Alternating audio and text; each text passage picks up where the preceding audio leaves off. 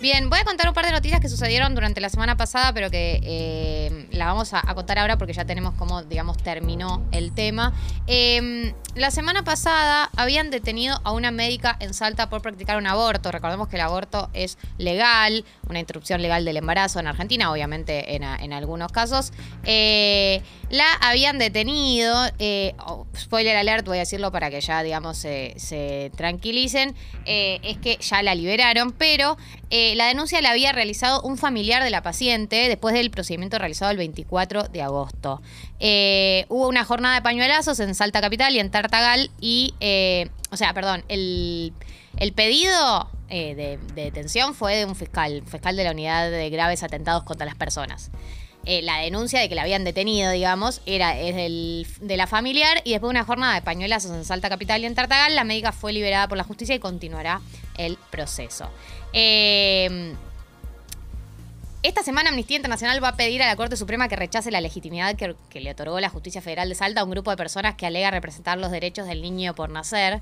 Digamos, este tipo mm, de intervenciones son, digamos, la herramienta que le quedaron, que le quedó a la gente que está en contra del aborto, a las organizaciones en Sí. contra del aborto, para frenar este tipo de, de- de procesos, que es llevarlo a la justicia y que un juez, un fiscal, eh, o, o lo frene o detenga a una persona. Entonces, si bien ya la liberaron, eh, esta persona todavía tiene un proceso judicial y este tipo de medidas también como que amedrenta, amedrenta Amedrenta, sí. en contra de y, y genera miedo y genera tensión a las personas que quieren hacerlo, porque también eh, una de las cosas que comentaban sobre este tema es que eh, no hay mucha gente en Salta que realice abortos, también por, no sé, las características de eh, la provincia, de que tienen una tendencia más en contra que a favor, entonces, sí, a una de las pocas profesionales eh, que practica... el, ac- el acceso a la interrupción voluntaria del, del embarazo, eh, la, la amedrentan de esta manera, eh, genera como este clima también para que las otras personas que por ahí podrían hacerlo, ge- se genere un miedo, digamos, para que no lo hagan. Y también para las, eh, las mujeres que lo quieran hacer. Claro, para que las mujeres lo quieran hacer, las dos cosas. Sí.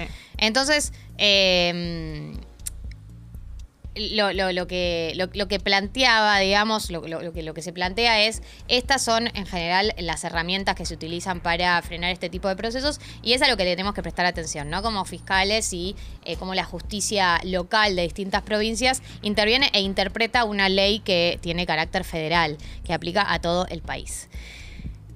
Por otro lado, en otro orden de cosas, eh, la semana, el día de ayer tuvimos eh, el número de contagios más bajo de los últimos 16 meses. Hay que tener en cuenta igual que los fines de semana se testea menos, por lo tanto hay menos contagios. Pero sin duda estamos eh, a la baja y por ejemplo en Córdoba, que ya tienen la Delta ahí represente porque re- recuerdan que hubo un caso que no había cumplido el aislamiento y empezó a expandirse en Córdoba. Si bien siguen creciendo los contagios de la variante Delta, eh, la ocupación de camas sigue bajando también. Así que eso sin dudas es una buena señal como para tener presente, para, para ir mirando y porque por ahí Córdoba se nos transforma como en, en la provincia modelo, ¿no? Dado que tienen como la Delta ahí circulando, A- de qué es lo que la pasará con la Delta, ¿no? Cuando ya esté circulando en todo el país.